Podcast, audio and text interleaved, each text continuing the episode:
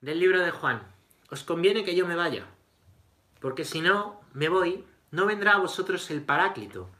Pero si me voy os lo enviaré, y cuando Él venga convencerá al mundo en lo referente al pecado, en lo referente a la justicia, en lo referente al juicio, en lo referente al pecado porque no creen en mí, en lo referente a la justicia porque me voy al Padre y ya no me veréis, en lo referente al juicio porque el príncipe de este mundo está juzgado. Mucho tengo todavía que deciros, pero ahora no podéis con ello. Cuando venga Él, el Espíritu de la verdad, os guiará hasta la verdad completa. Pues no hablará por su cuenta, sino que hablará lo que oiga, y os explicará lo que ha de venir. Él me dará gloria porque recibirá de lo mío y os explicará a vosotros. Todo lo que tiene el Padre es mío. Por eso he dicho, recibirá de lo mío y os lo explicará a vosotros. Bueno, es que he abierto justo en la misma página de ayer, digo, algo querrá decir el Señor. y un poquito antes de la oración sacerdotal, pues hay unas palabras de Jesús, ¿no? Diciendo pues que se irá y que vendrá el Paráclito. ¿eh? Entonces aquí no se está refiriendo a la crucifixión simplemente, ¿no? A cuando Él muere, porque ahí muere y resucita. Se está refiriendo a la ascensión, cuando el Señor se va y la venida del Espíritu Santo Pentecostés, que es con lo que termina la Pascua y ya hacia lo que vamos mirando, ¿eh? la fiesta de Pentecostés, que es una preciosidad y que ya explicaremos, ya explicaremos un poquito más despacio, ¿vale? No sé si está Pablo hoy para pillarnos los versículos, no lo he visto. bueno, esto es Juan 16 del 7 al 15, Juan 16 del 7 al 15. Y bueno, pues, pues nada, ya miramos al Espíritu Santo que es el que nos guía en verdad. ¿eh? Aunque Jesús no está, Él siempre está, ¿vale? Siempre está con nosotros. Se ha quedado en la Eucaristía, viene por el Espíritu Santo y el Espíritu de la verdad guía nuestras vidas. Siempre, siempre, absolutamente siempre podemos, pues rezar a Dios. Siempre. Te pueden quitar la libertad, podemos no tener libertad. Y sin embargo, nuestra libertad no es que nos la hayan quitado, es que voluntariamente, bueno, y por mandato, pero tenemos que, que respetar los confinamientos, ¿no? Pero pero fijaros, fijaros que uno puede perder la libertad y sin embargo nadie le puede impedir rezar, nadie le puede impedir que venga el Espíritu Santo a su vida, nadie, el Espíritu Santo que habita en ti y al que invocas, ¿no? Absolutamente nadie. Así que bueno, pues, pues, pues nada, como siempre digo, cuando sale el Espíritu Santo, os animo a rezarle, a rezar al Espíritu Santo. Vamos con el catecismo, a ver qué punto íbamos, ¿os acordáis? ¿Os acordáis de qué punto estábamos? Voy a ver si esto volviera, pero ¿Qué punto estábamos? ¿Lo tenéis por ahí?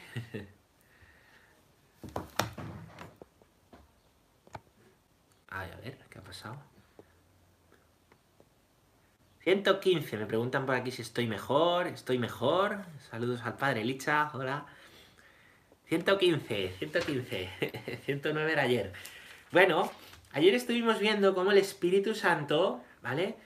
Nos ayuda a interpretar las escrituras, ¿no? Nos ayuda. Primero, ¿eh? primero estábamos viendo, ¿vale? Mm, cómo el Espíritu Santo nos daba tres criterios para interpretar la escritura conforme a lo que dice el, a lo que el Espíritu Santo pues dicta, ¿vale?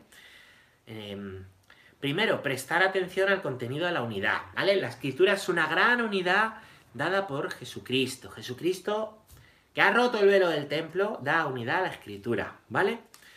Después, la escritura hay que leerla en la tradición viva de toda la iglesia. A mí es que la, escritura me dice que, no hacen falta sacramentos, ni, iglesia, ni comunidad, ni... Hombre, pues, pues no estás leyendo la escritura en la tradición viva, ¿vale? Sino que estás tratando de, de forzar la escritura para que digas lo que tú quieres oír, ¿vale? Tercero, estar atentos a la analogía de la fe, ¿vale? La fe tiene que ver con todo, ¿vale? Tiene que ver con lo que celebramos y con lo que vivimos, ¿vale? Entonces, mm, pues la propia Sagrada Escritura habla de nuestra fe, habla de la fe que hemos recibido y la fe que se nos ha dado. Es palabra de Dios, ¿vale? Pues ahí lo dejamos. Entonces, hoy vamos a hablar, vamos a hablar de unos puntos, ¿vale? De el sentido de la Sagrada Escritura. Porque ¿cómo hay que leer la Sagrada Escritura? En un sentido figurativo, en un sentido espiritual, en un la escritura se puede leer con muchos sentidos, porque tiene un gran sentido muy amplio, tan grande como Dios, ¿vale? Tan grande como Dios. pero tiene enseñanzas, ¿eh? tiene enseñanzas pues muy grandes y muy amplias para nosotros. El sentido ¿eh? es muy grande, muy grande. Entonces vamos a ver, vamos a ver eh, en qué sentidos se puede leer la Biblia. Ya os digo que hay un sentido literal y un sentido espiritual. Y el sentido espiritual se divide en tres. Alegórico, moral y anagógico. Anagógico, bonita palabra que aprendemos hoy. Anagógico, ¿vale? Bueno, pues vamos a empezar. Estamos en el número 100, punto, número punto 100. Punto número 115. Estás fatal. El sentido de la escritura. De eso vamos a hablar hoy. Según una antigua tradición se pueden distinguir dos sentidos de la escritura, el sentido literal y espiritual. Fácil, ¿no? Sí. Este último se subdivide en alegórico, moral y anagógico. La concordia profunda entre los cuatro sentidos asegura toda su riqueza a la lectura viva de la Sagrada Escritura. Es decir, hay dos modos de leer la Escritura, en sentido literal y espiritual. El espiritual se divide en tres, alegórico, moral y anagógico. Así que bueno, pues tendríamos que se puede leer en estos cuatro sentidos. Literal, espiritual, alegórico y anagógico. ¿Vale? Comprender bien la escritura le requiere leerla en el poder. Ay, se ha cortado, se ha cortado porque tenía una llamada. que no las he desviado, perdonadme. Aquí estáis de vuelta, ¿no? Pues cuatro sentidos, cuatro sentidos para poder comprender la escritura, ¿vale? Bueno. Os vamos a ir leyendo los cuatro, ¿vale? Si queréis entonces entender bien la escritura hay que tener en cuenta estas cuatro cosas. Punto número 116. El sentido literal... No, no. El sentido literal. Es el sentido significado por las palabras de la escritura y descubierto por la exégesis que sigue las leyes de la justa interpretación, en latín. Omnes sensus secundum sacre scripture, scripturae, fundentur superunnum literalem sensum, ¿vale? Es una frase de la, de la, de la, de la suma teológica, ¿vale? El sentido, ¿vale? El sentido está fundado en la literalidad, ¿vale? O sea que lo que pone literalmente fundamenta, fundamenta la escritura, ¿vale? Este sentido literal quiere decir lo que significan las palabras, ¿vale? Lo que significan las palabras, ¿vale? Es decir, la Biblia está escrita en un lenguaje y tiene un significado, tiene un significado. Esas palabras en su significado literal, ¿vale? Esas palabras en su significado literal son las que em, fundamentan lo que entendemos, ¿vale? Fundamentan lo que entendemos. Ya, pero ¿y si... Em, ¿Qué pasa si... Es que no hay que leer la escritura en sentido literal? Sí, sí, literalmente hay que leerla, porque cada vez que lees es literal. Lo que dice es lo que dice. Otra cosa es que eso literal tú ¿eh? le puedas dar una interpretación alegórica, o le puedas dar una interpretación moral, ¿vale? O le puedas dar una interpretación figurada, ¿vale? ¿Vale? ¿Mm? Es decir, las palabras literales, ¿vale? Las palabras literales, lo que leemos, nos ayudan a comprender siempre, a comprender, ¿vale? A comprender. Bueno, pues entonces hay que tener en cuenta la literalidad, pero incluso en, textos que utilizan imágenes poderosas, ¿vale? Por ejemplo, Génesis, ¿no? Siempre hablamos del ejemplo de Génesis. Pues habla de, la imagen de los siete días, la imagen de la luz venciendo a la tiniebla, la imagen de, de la serpiente, representaciones, pero hay que leerlo esto literalmente. Lo que dice tiene después un significado muy profundo. Me acuerdo aquí mucho de Diego Blanco, que es el autor de. Es el autor del libro de. es un libro que interpreta Descubriendo la parábola del Señor de los Anillos. ¿Vale? Eh, bastante interesante el libro, bastante interesante. Y él siempre dice: ¿los mitos son verdad o son mentira? Y cada uno diría: los mitos son mentira.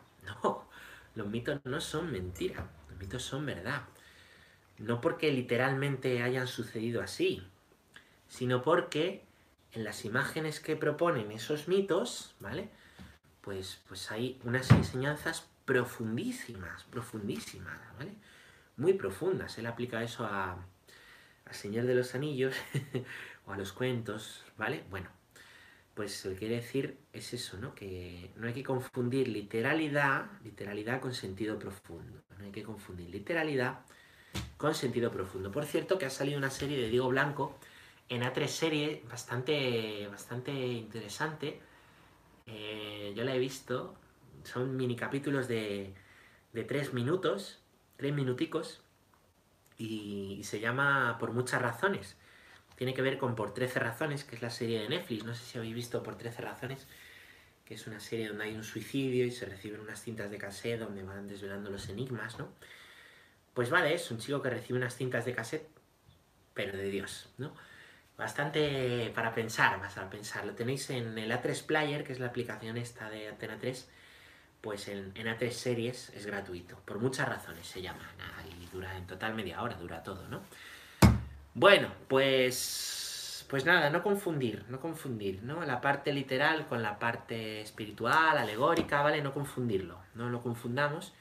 Pero la parte literal es importante y fundamental, ¿vale? Sentido espiritual. Vamos al punto número 100. Eh, perdón, eso es, Un camino inesperado, se llama el libro, que no me acordaba. Un camino inesperado. El mito no es historia ocurrida en un tiempo anterior, es realidad interpersonal. A ver realidad interporal que se reitera en la historia.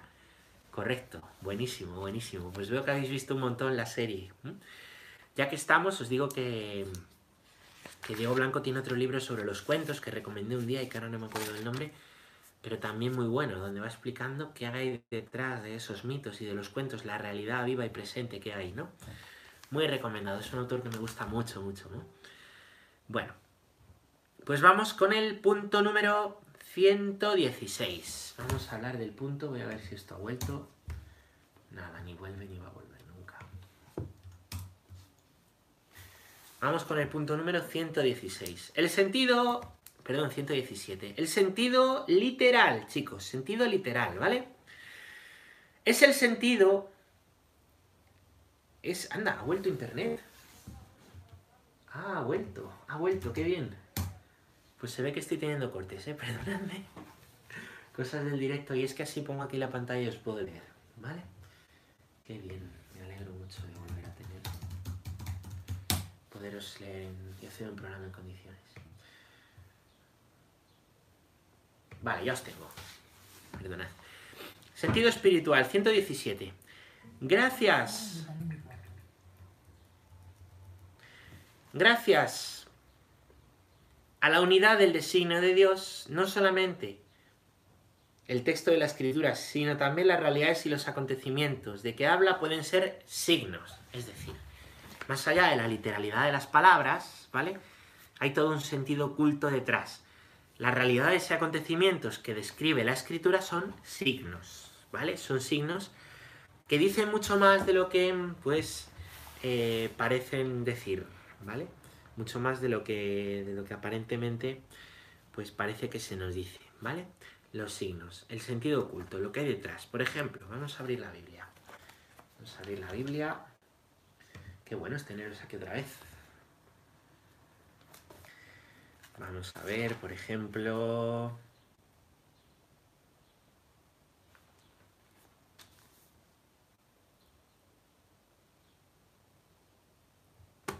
Por ejemplo, venga, los Hechos de los Apóstoles, que es Pascua, capítulo 3, versículo 25. Vosotros sois los herederos de los profetas y de la alianza que Dios establece con vuestros padres. Al decir a Abraham, en tu descendencia serán bendecidas todas las familias de la tierra. Para vosotros, en primer lugar, ha resucitado Dios a su siervo y le ha enviado a bendeciros, apartándoos a cada uno de vuestras iniquidades. ¿Cuál sería el sentido literal? Pues lo que dice, vosotros, refiere a nosotros, sois, habéis heredado, bueno, literal se lo está diciendo a la gente de la época, habéis heredado la alianza que Dios estableció con nuestros padres, con Abraham, ¿vale? Cuando le dijo en tu descendencia serán bendecidas todas las familias de la tierra, ¿vale? Porque ha resucitado Dios a su siervo para bendeciros y apartaros de las iniquidades. Pues ya está. Sentido literal. Pues ya está. Te está hablando a ti, está hablando a ti, ¿vale? Palabra viva. Sentido espiritual. Pues sentido espiritual es esto, ¿vale? No se está refiriendo simplemente a esos de esta época, no está hablando a nosotros, atemporalmente, por la comunión de los santos, la comunión es espiritual, ¿vale? esto no es simplemente algo literal escrito a los cristianos, a los judíos del siglo I, sino que es para nosotros, ¿vale? Más sentido espiritual, pues Dios ha hecho una alianza con Abraham, ¿no? Está recordando que Dios habló, ¿eh? eso, eso, es literal, Dios habló a Abraham, entonces hay una alianza que no se ve. ¿En qué consiste esa alianza? En algo que no se ve, en que somos hijos, hijos, de manera que tú que escuchas hoy esta palabra, eres hijo en el hijo, hija en el hijo, ¿vale? Eres, ¿por qué? Porque Dios ¿eh? hizo un día una promesa a Abraham y esa promesa, al morir Cristo, es también para ti, es también para ti. De manera que, espiritualmente tú eres hijo de Dios. Ahí tenéis el sentido espiritual. Y reconociéndote como hijo de Dios, ¿eh? como sabes que Dios es tu Padre, tú puedes luchar contra el mal, contra el pecado, contra la iniquidad en tu vida. ¿Vale? Entonces yo, que he vivido 20 siglos después de que esto fuera escrito, también soy hijo de Dios, puedo tener una relación con Él, hablo con Él, y cuando hay un pecado lucho contra Él, o acudo a Él para pedirle perdón. ¿Entendéis? ¿Vale? Por este sentido. Y por estos sentidos, bueno, por este sentido espiritual que da la escritura. Hay un sentido literal que es bueno conocer, pues quién es Dios, la historia de Abraham, lo que es una alianza, y hay un sentido espiritual que está hablando de ti, que está hablando del nuevo pueblo de Dios, que está hablando de la dimensión espiritual de esa alianza, ¿vale? Que son más que palabras literales, ¿entendéis? Bueno, pues vamos a leer los tres tipos de sentido espirituales que tenemos. Tenemos tres tipos, ¿vale? El sentido alegórico, una alegoría, una alegoría, eh, ¿sabéis lo que es? Ahora lo explicamos. Podemos adquirir una comprensión más profunda de los acontecimientos reconociendo su significación en Cristo. Así, el paso del Mar Rojo es un signo de la victoria de Cristo por el bautismo, ¿vale? Por el bautismo.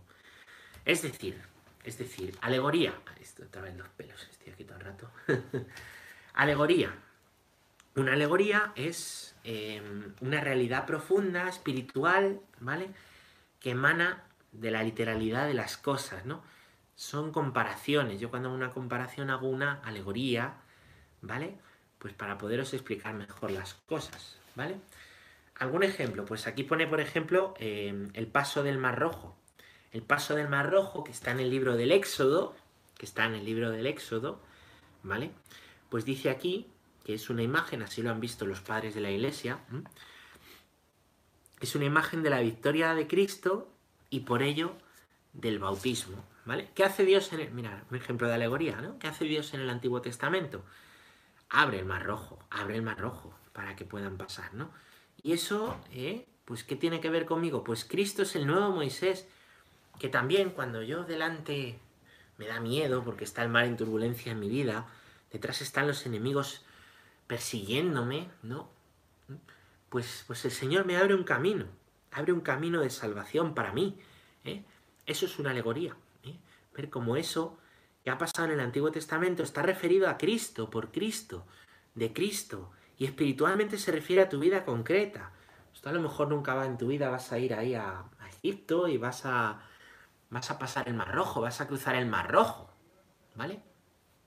Pero sin embargo, ¿eh? Eh, en tu vida sí vas a tener un Mar Rojo, un faraón que te persigue, ¿eh? vas a tener un pueblo al que guiar, gente a la que guiar, vas a tener miedo, vas a tener que agarrarte al Señor con toda tu fuerza, ¿vale? Ese texto del Mar Rojo, alegóricamente, pues, pues te está hablando a ti, está hablando de ti. Y eso que es una historia con un, pues literalmente se escribe, ¿eh? como los acontecimientos históricos del pueblo de Israel, eso, hay una alegoría en tu vida. Por eso el Antiguo Testamento es valioso. Esto es cuando pasaron el mar, hace dos mil años, tres mil años, pero ahora ya, pues no, porque alegóricamente tú también tienes el mar rojo ahí, ¿no? Pues eso vale para todo, para todo. O cuántas veces no, el pecado, ¿no? La historia de la manzana, pues cuántas veces tú no te ves tentado, te ves tentado y en el fondo, piénsalo, esto quiero que lo pienses, una alegoría de, pues del pecado y de Adán y Eva. ¿Cuántas veces no eres tú, pues el que, ¿por qué pecas? ¿Por qué pecas? Pues porque quieres ser Dios. al nivel de Dios, ya, pero quieres ser el Dios de tu vida, quieres ser el Dios de tu historia, quieres que todo el mundo te reconozca, quieres caer bien a la gente así, quieres disimular algo, quieres desaparecer, quieres, quieres, quieres, y entonces pecas, ¿eh? pecas, algo que, no está en tu mano, pues lo haces y, y caes y pecas, ¿entiendes? ¿Mm? Es igual que Adán y Eva, pues se te presenta la posibilidad de pecar, no tienes ahí una manzana, ¿no? Es una alegoría, pero, pero se te presenta, se te presenta la acción de pecar y hazlo, que no pasa nada, ¿qué más da? Y lo haces. Y esa historia de Adán y Eva, pues te lo explica y te lo dice, y te lo dice muy bien, ¿vale? Podríamos poner otros muchos ejemplos, la Torre de Babel, por ejemplo, se me ocurre, ¿no? La Torre de Babel, que, me viene al hilo de la manzana porque en la Torre de Babel también lo que quieren la gente es ser como dioses, ¿vale? Ser como Dios. Vamos a ser como Dios y, vamos a hacer una torre al cielo para alcanzar a Dios, ¿vale? Pues cuántas veces tú no quieres ser también pues como Dios, que te alaben, que te aplaudan, que todo el mundo te vea y la torre y... Qué poco nos gusta la vida humilde, ¿verdad? ¿Eh? ¿Verdad? Pues, pues ahí tienes un ejemplo en la Torre de Babel, que por cierto la Torre de Babel es... Em, es lo de la... ¿Cómo se llama? Lo de la Torre de Babel, pues es... hay un paralelo con Pentecostés, hay una alegoría con Pentecostés, porque ¿qué pasa en Pentecostés?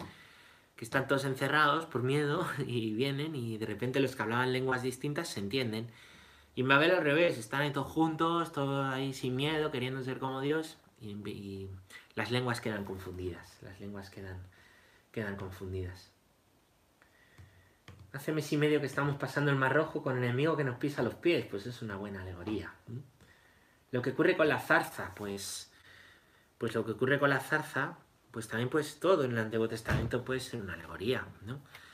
No quiere decir que lo de la zarza sea mentira, eso es un milagro lo de la zarza. Pero por ejemplo, ¿cuántas veces pues tú en tu vida, en la soledad, y cuando menos te lo esperas, te ha hablado el Señor? Pues eso le pasa a Moisés. O cuántas veces tú pensando, soy un mindundi no valgo para nada, de repente te ha, hablado el Señor y te ha dicho, oye, que te quiero aquí. A mí eso me ha pasado en mi vocación. Yo digo, joder, ¿cómo a ser yo cura? Claro, pues es una alegoría de lo de la zarza. Claro, yo leo a Moisés, recuerdo mi vocación y digo, jo, pues a mí, sin yo buscarlo, sin yo merecerlo, sin yo... Me ha pasado esto. El Señor me ha cambiado la vida. Pues veis el significado, ¿no? Alegoría no quiere decir que sea todo mentira. Lo que quiere decir es que los hechos están hablando de nuestra vida concreta. Y hay hechos bíblicos que están hablando de tu vida concreta. Y os daréis cuenta.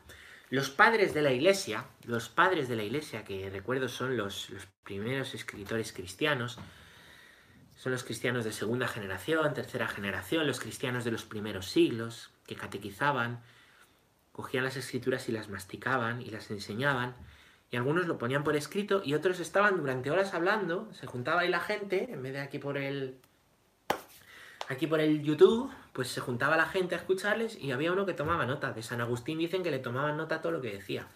Por eso hay tanto, por eso hay tantos volúmenes de sus obras. Por eso hay tantos volúmenes de sus obras, ¿vale? Bueno, pues, pues sí, sí, ahí los padres de la iglesia, ¿vale? Algunos dicen que hasta el siglo VI, algunos lo amplían hasta el siglo XI porque meten a San Bernardo. Utilizan muchísimo la alegoría, muchísimo la alegoría, muchísimo, ¿no? Ah, ¿Qué os recomiendo, por ejemplo? Algo alegórico precioso para este tiempo de Pascua, para que leáis las catequesis bautismales de San Cirilo de Jerusalén. Poner. Uy, dice Magdalena que se ha cortado. Saludos a toda Santa Sofía, Magdalena. Espero que no pase más. Catequesis bautismales de San Cirilo de Jerusalén.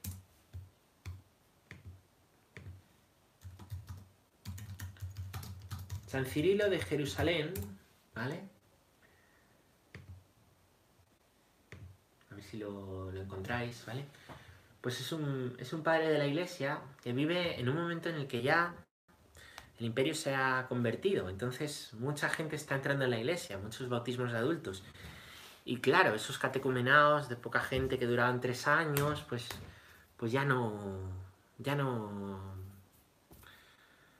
pues ya no, no eran, vamos, si, eran suficientes, quiero decir, ya había muchísima más gente, había que poderles catequizar y poderles, poderles llevar a Dios. Se ha vuelto el internet, ¿qué le vamos a hacer? Bueno, poderles llevar al Señor. Pues ¿qué hace San Cirilo de Jerusalén? Hace unas catequesis bautismales, hablando del significado del bautismo, el significado del cirio, el significado de la túnica blanca, eh, el significado del rito del agua, el significado del rito del aceite, un montón de significados de todos los ritos del bautismo, el rito del exorcismo, que se hacían y se siguen haciendo. Que el bautismo no es un acto social, que el bautismo no es la presentación de un niño a la sociedad, que el bautismo es la vida eterna, ¿eh? que lo que ocurre más allá de la literalidad de lo que ves, lo que ocurre espiritualmente, porque la liturgia también tiene un significado literal y un significado espiritual, es tremendo, tremendo, tremendo, tremendo. Bueno, pues San Cirilo de Jerusalén tiene, sí, tiene varios tomos. Tiene varios, varios tomos. Pues San Cirilo de Jerusalén habla del significado oculto, ¿vale? Del significado oculto. Debe tener varios tomos de obras completas, pero es el primer tomo en el que están las, las catequesis bautismales, solo en el primer tomo. En otros tomos habla de otras cosas. Pues es una explicación del bautismo maravillosa, que él daba a los catecúmenos, a los que se iban a bautizar. Una explicación del bautismo maravillosa, preciosa. A mí me ayuda, con mi propio bautismo. ¿no? Bueno, pues recomendado para hoy, libro recomendado para hoy, ya que estamos. Yo creo que esto se puede conseguir, ¿eh? creo que esto se puede conseguir sin problema en, en, internet. Imagino que en BDF tiene que estar, ¿vale? Y nada, pues que lo disfrutéis. Os decía que los padres de la iglesia utilizan mucho el sentido alegórico, muchísimo, muchísimo, ¿vale? Los hay más bonitos, me gusta mucho otro que se llama Orígenes. Orígenes, flipas con la alegoría de Orígenes. Dices, pero bueno, este, es tremendo. Saca unas cosas de la escritura que dices, madre mía, te quedas. Bueno, bueno. Claro, cuando te explican la escritura con alegoría disfrutas mucho, te provoca, te provoca muchísimo, muchísimo, muchísimo, ¿no? Bueno, pues. Pues. Pues nada, así es, así es, ¿no? Cuando te explican la, la escritura con alegoría. Por eso las humilías es importante meter algo de alegoría. Segundo, un sentido moral. Un sentido moral. ¿Vale? Vamos a leerlo. El sentido moral. Los acontecimientos narrados en la escritura pueden conducirnos a un obrar justo. Fueron escritos para nuestra instrucción, ¿vale? ¿Qué es la moral? ¿Qué es la moral? ¿Qué es la moral? La moral es lo que rige la conducta, el comportamiento, en el bien o en el mal. El comportamiento hacia el bien que em, pues se, va ejercitando con la adquisición de las virtudes, ¿vale? O también la inmoralidad es el comportamiento hacia el mal, que produce vicios y atrapa. El mal esclaviza, ¿no? A veces dicen, no, hombre, la libertad es hacer lo que te da la gana. no, hombre, no, tonto. No puede ser la libertad hacer lo que te da la gana. La libertad es hacer el bien, ser capaz de decir no al mal, ¿vale? Es más libre el que hace el bien, no el que hace lo que le da la gana. Por eso Cristo en la cruz es libre, más libre que tú y que yo, porque es capaz de dar la vida por amor, ¿vale? El mal te esclaviza. Ah, un día no pasa nada ya. Es que no es tan fácil convertirte, ¿a que no? No, porque el mal te engancha, deja de hacer el mal. Deja de hacer el mal. O a lo mejor eso, eso que te hace daño, déjalo. O esa serie o esa peli que te hace daño, déjalo. Lo dejo cuando quiera. Déjalo. A ver si puedes. No es tan fácil. No es tan fácil. En el fondo muchas veces no queremos, en el fondo si estamos muy atrapados no, no podemos, no es tan fácil. Hace falta pedir la ayuda de Dios y hace falta también reconocer que hay cosas que nos tienen esclavizados y que nos esclavizan. Y eso se convierte en vicio. Y de ahí se puede pasar una adicción, que ya sería algo, algo enfermizo, ¿vale? Algo pues que habría que tratar. Bueno, pues, ¿por qué os decía yo esto? La moral. Entonces, la moral, ¿vale? Rige la conducta, rige la conducta. La escritura también tiene un sentido moral. Tiene un sentido moral, ¿vale? Em, os pongo un ejemplo. Vamos a leer algo del Evangelio, por ejemplo.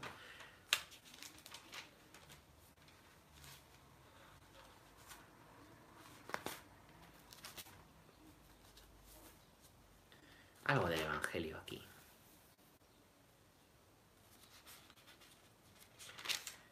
eh, aquí, por ejemplo.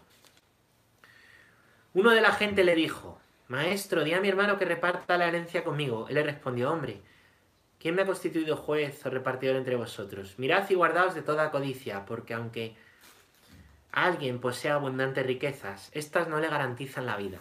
¿Cuál es el sentido moral de este texto? El literal está claro lo que pone. ¿Cuál es el sentido moral? Nos advierte contra las conductas codiciosas. ¿Qué es la codicia? Pues el querer poseer, el querer arramblar, que te lleva al egoísmo, ¿vale? El sentido moral nos está advirtiendo, cuidado con la codicia. ¿Qué sucede? Sucede que a veces, claro, la escritura hay que leerla en todos sus sentidos a la vez, literal, alegórico, moral y anagógico, ¿vale? En todos sus sentidos. Si tú reduces la escritura a un sentido, ¿qué sucede? Pues, por ejemplo, si tú reduces la escritura a sentido moral, ¿qué sucede? Pues que haces del Evangelio moralina, ¿Qué hace el Evangelio? Pues decirnos que no seamos codiciosos, decirnos que no seamos malos, decirnos que nos queramos, decirnos que hay que compartir y un montón de cosas, como muy infantiles, dichas así. Eh, que luego, claro, decimos ni mato ni robo ya, pero ¿y la codicia? Y la envidia sale dentro, y la crítica, hay un montón de cosas ¿eh? que moralmente pueden estar ocultas, pueden estar ocultas si nuestro corazón se está haciendo fariseo, ¿vale? pueden estar ocultas y ojo con descuidar el sentido moral de la escritura. Y al revés, ojo con reducir la escritura a sentido moral. Ojo.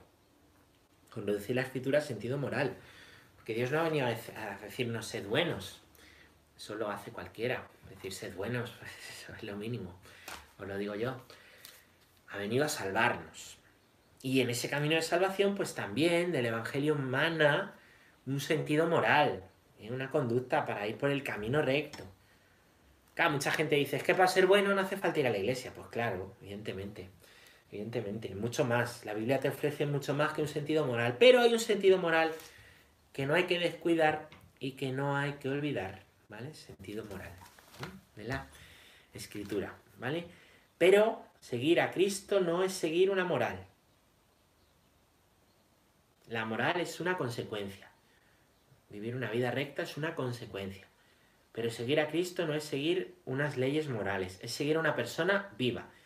Es como si me dices, estoy enamorada de mi novia, de mi novio, nos casamos por moral, porque toca, porque no.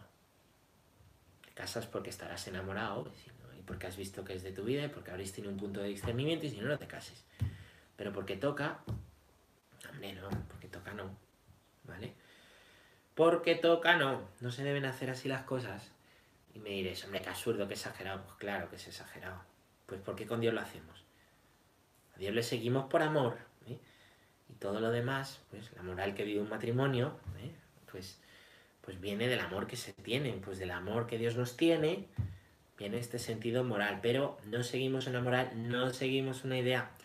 Cuidado con hacer del cristianismo una ideología, ahora que están tan de moda las ideologías, que Julián ha hablado fenomenal con los peligros de las ideologías. No es una ideología, es una persona viva. Lo que seguimos. No manual de conducta. Pues si gente buena, gente con una moral buenísima, pero, pero, pero hay mucha, jolines, pues yo admiro en eso a. Mirad a Gandhi, ¿no? El mensaje de paz que tenía, ¿no? Y el mensaje de. Pues claro, claro, eh, gente pues con una, una moral y una conducta ejemplar. Es mucho más. Pero no descuidarlo. ¿Vale? Bueno, tercer sentido, el sentido anagógico. Quizá esta es la más rara la palabra, ¿no? Podemos ver realidades y acontecimientos en su significación eterna. Podemos ver realidades y acontecimientos en su significación eterna, que nos conduce hacia nuestra patria, ¿vale? Anagoge se dice en griego, conducir, ¿vale? El sentido anagógico quiere decir, y por eso, y aquí es donde Mm, se supera el ver el Evangelio como una simple moral, ¿vale? Con el sentido anagógico. Todo esto nos conduce, nos conduce a nuestra patria, al cielo, a la santidad. Es decir, todo hay que verlo no simplemente como una alegoría de tu vida concreta, no simplemente como una moral y una conducta a seguir, sino también como un camino de salvación, que lo que el Señor me dice, que cuando yo leo el mar rojo, y veo que yo estoy en el mar rojo y el Señor me tiene que hacer un milagro, me va a hacer un milagro, quiero decir, o me ha hecho un milagro. Cuando yo veo que no hay que ser codicioso, lo que hay de fondo, lo que hay de fondo, es que el Señor ha permitido el mar rojo y ha permitido al faraón para que yo vaya al cielo. Es que el Señor me pide conversión de mi codicia para que yo vaya al cielo. Lo que hay de fondo es la salvación. La palabra de Dios nos conduce a la salvación, es camino de vida. Cristo es el camino de la vida y Cristo está en la Escritura, el libro de la vida. ¿eh? Es la palabra de Dios, nos conduce al cielo y no hay que perderlo, que todo lo que dice la Escritura también es para nuestra salvación, para ir a nuestra patria. Aquí somos peregrinos en esta vida y peregrinos en este mundo. ¿Vale? Entonces, detrás de cada cosa que te pasa y de cada conversión que tienes, detrás, el Señor te está diciendo algo para llevarte al cielo. Eso es lo que hablamos mucho los curas estos días. ¿Cuál es el significado anagógico de esta pandemia? ¿Por qué Dios, que sufre con nosotros, eh, pues también permite esto? ¿Por qué esto, no? ¿Por qué esto? Pues, pues también para la salvación, para la salvación concreta de cada uno de nosotros del enfermo, del que ha perdido a alguien, del que está solo, de... Todo es para bien, todo es para bien, dice, ¿no? Todo es para bien, dice, dice la escritura. Dice San Pablo, todo es para bien. A los, a los que aman al Señor, a los que son hijos de Dios y le aman. Claro, a los que ven un Dios simplemente con alegoría, ay, Dios es bueno, pero no, no me comprometo a nada. Se me hincha el corazón, pero luego... Nada, a los que ven a Dios como una moral, para seguir una moral recta, perfecta. Pues evidentemente. ¿eh? Pues, pues no, aquí lo que se nos dice ¿eh? es profundidad, más allá, ¿vale? Eso es la anagogía. Un ejemplo. Hemos hablado del mar rojo, hemos hablado de la codicia, vamos a poner un ejemplo. Venga, si hago leo.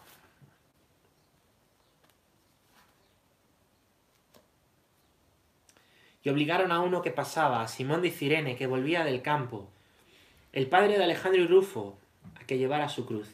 Le conducen al lugar del Gólgota, que quiere decir Calvario. Simón de Cirene llevó la cruz. El Señor permitió que Simón de Cirene llevase la cruz para qué? Para que le conociese. De hecho, esto es una prueba de que Simón de Cirene se convirtió. Porque dice, el padre de Alejandro y Rufo. Quiere decir que Alejandro y Rufo eran parte de la comunidad cristiana a la que estaba escribiendo San Marcos el Evangelio, ¿no? Pues, pues ¿qué hay detrás de este pasaje, no?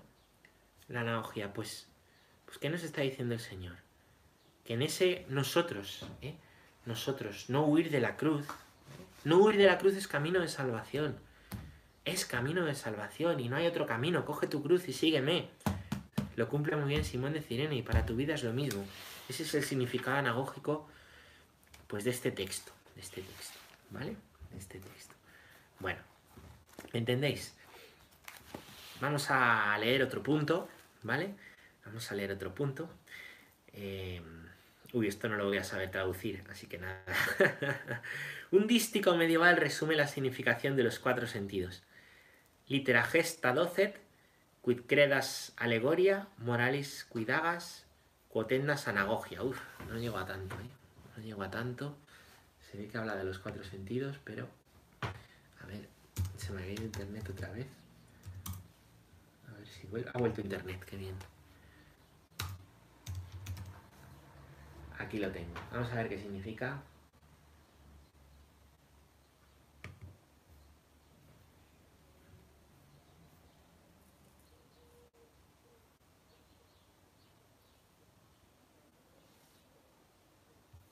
No, pues aquí no lo pone.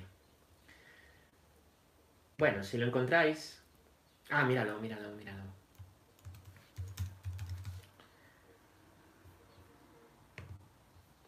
Litera gesta 12, quid credas alegoria, moralis cuidagas, quotendas anagogia. Quiere decir, la letra enseña los hechos. La letra enseña los hechos. Ah, mira, me lo ha puesto Eva, muchas gracias. muchas gracias. La letra enseña los hechos. La alegoría, lo que has de creer. El sentido moral, lo que has de hacer. Y la anagogía, a dónde has de tender. Maravilloso resumen, maravillosamente dicho. La letra enseña los hechos, la alegoría lo que has de creer, lo que hay de fondo. El sentido moral, lo que has de hacer, ¿eh? la demostración concreta, y la anagogía, a dónde has de tender. No nos podemos quedar solo con conocer los hechos. Ah, yo conozco lo que pasó, conozco la historia, conozco catequesis, vamos, como los bancos de las iglesias, que lo he escuchado todo y lo sé. pero no empapa el corazón, no. No solo la letra, no solo la alegoría, la alegoría, lo que has de creer, sí, pues tengo que creer esto, yo sé que hay que creer esto, pero luego, ya, yo creo en Dios, pero luego toda la vida criticando, toda la vida dando, toda la vida, ¿eh? No. La moral te enseña lo que has de hacer, pues una moral perfecta, hago un montón de cosas, pero, pero sin Dios, vacías de Dios. Eso le pasa al hijo mayor de la parábola del hijo pródigo. Vive en la casa del padre sin disfrutar de las cosas del padre. Y la analogía, ¿a dónde has de tender? Pues sí, yo voy al cielo, pero ni me comprometo en mi conducta, ni verdaderamente aquí lo creo, ni nada. ¿Entendéis? Bueno, pues los cuatro sentidos a la vez. Acordaos, leemos la palabra con los cuatro sentidos la letra, la alegoría, la moral y la anagogía. Muy bien. Vamos a leer un... El punto 118, qué bonito. Gracias a los que me habéis mandado traducciones. Dicen que aquí que la versión online viene traducido. Pues nada, Arancha Eva, gracias por mandármelo ¿eh? a las dos. Y yo ahora lo voy a copiar aquí también, para esto no olvidarlo. En su día me lo habían dicho, pero no me acordaba. Punto número 119. Punto número 119, una frase del concilio de Iberbun. Ya me había salido hoy de Iberbun, ¿eh? Hacía tiempo, aquí está. A los exegetas les toca aplicar estas normas en su trabajo para ir penetrando y exponiendo el sentido de la Sagrada Escritura, de modo que, mediante un cuidadoso estudio, pueda madurar el juicio de la Iglesia. Todo lo dicho sobre la interpretación de la Escritura queda sometido al juicio definitivo de la Iglesia, que recibió de Dios el encargo y el oficio de conservar e interpretar la palabra de Dios. La palabra de Dios. Y aquí una frase que es de San Agustín. Ego vere evangelio no crederem, nisi me catholice ecclesie conmoveret autocritas. Bueno, si lo tenéis traducido y lo queréis poner aquí. Y mientras vamos explicando a los exegetas. ¿Quiénes son los exegetas? Los encargados de estudiar la escritura. Los teólogos que se dedican a la escritura son los exegetas. Tienen que aplicar estas normas, saberlo leer en el sentido literal, espiritual, alegórico, moral, anagógico, para ir penetrando y exponiendo el sentido de la escritura. Y no solo ellos, también nosotros cuando rezamos hemos dicho, tenemos que tener en cuenta estos cuatro, estos cuatro em, sentidos de la escritura para penetrar en ellas. Cuanto más los exegetas que estudian y escriben para acercarnos a las escrituras a nosotros, o los sacerdotes, que, luego damos homilías, ¿vale? O tienes que preparar una munición o una lectura, ¿eh? Pues no hagas ahí una cutrez, que es muy fácil coger una lectura, ¿eh? Había también muchas mujeres mirando desde lejos, entre ellas María Magdalena, la de Santiago, la de José, de Salomé, que le seguían. Pues esta lectura que vamos a leer, hermanos, tiene que ver con que hay mujeres cerca de Dios, que menos se lo espera, pues, pues están ahí cerca y aquellos que eran los primeros, los discípulos, pues no están. Pues, pues, pues hombre, reza un poco la lectura, mira a ver el sentido espiritual, el alegórico, el moral, el anagógico, quiero decir, el, sentido literal, ¿vale? No hagas una cutrez, ¿no? Bueno, pues los teólogos es lo que hacen y aplican.